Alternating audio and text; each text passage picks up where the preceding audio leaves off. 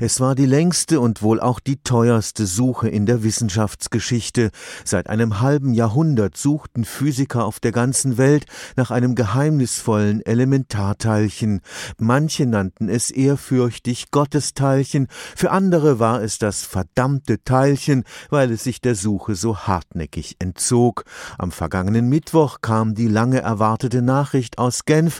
Am größten Teilchenbeschleuniger der Welt ist das sogenannte Higgs-Teilchen gefunden worden.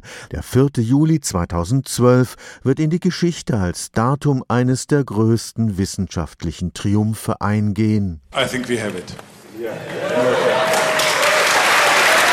Ich hatte eigentlich damit gerechnet, dass wir erst im Herbst soweit sein würden, aber dieser Large Hadron Collider, der große Beschleuniger am CERN, an dem diese Entdeckung jetzt gemacht wurde, der hat sehr viel mehr Daten in kurzer Zeit geliefert, als wir erwartet hatten. In Genf begrüßten die versammelten Wissenschaftler die Entdeckung des Higgs-Teilchens mit Jubel und auch in Karlsruhe knallten die Sektkorken. Professor Thomas Müller vom Karlsruher Institut für Technologie ist stolz auf den Beitrag, der von hier aus zur Nobelpreisverdächtigen Entdeckung geleistet wurde. Wir haben ursprünglich an dem Design mitgewirkt und dann aber auch einen Teil des Spurendetektors gebaut.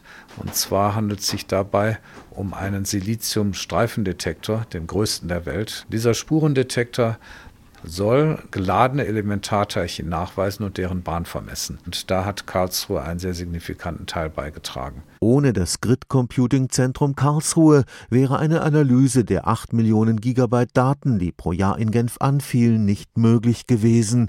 Eine sprichwörtliche Suche im Heuhaufen nach dem äußerst kurzlebigen Higgs-Boson. Higgs-Bosonen selber zerfallen in unglaublich kurzer Zeit und wandeln sich auf diese Weise um in Paare von anderen Teilchen. Sehr selten in zwei Photonen. Photonen sind Lichtquanten, wie wir wissen.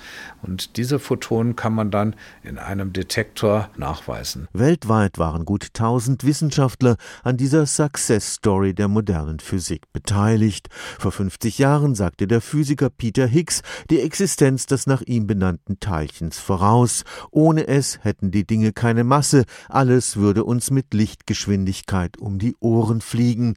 Für Professor Müller aber bleiben immer noch viele Fragen offen. Wir wissen im Moment nur die Masse und die Wahrscheinlichkeit, mit der es an Z-Bosonen und Photonen koppelt. Aber wir haben noch nicht seine Eigenschaften, noch längst nicht alle gemessen. Stefan Fuchs, Karlsruher Institut für Technologie.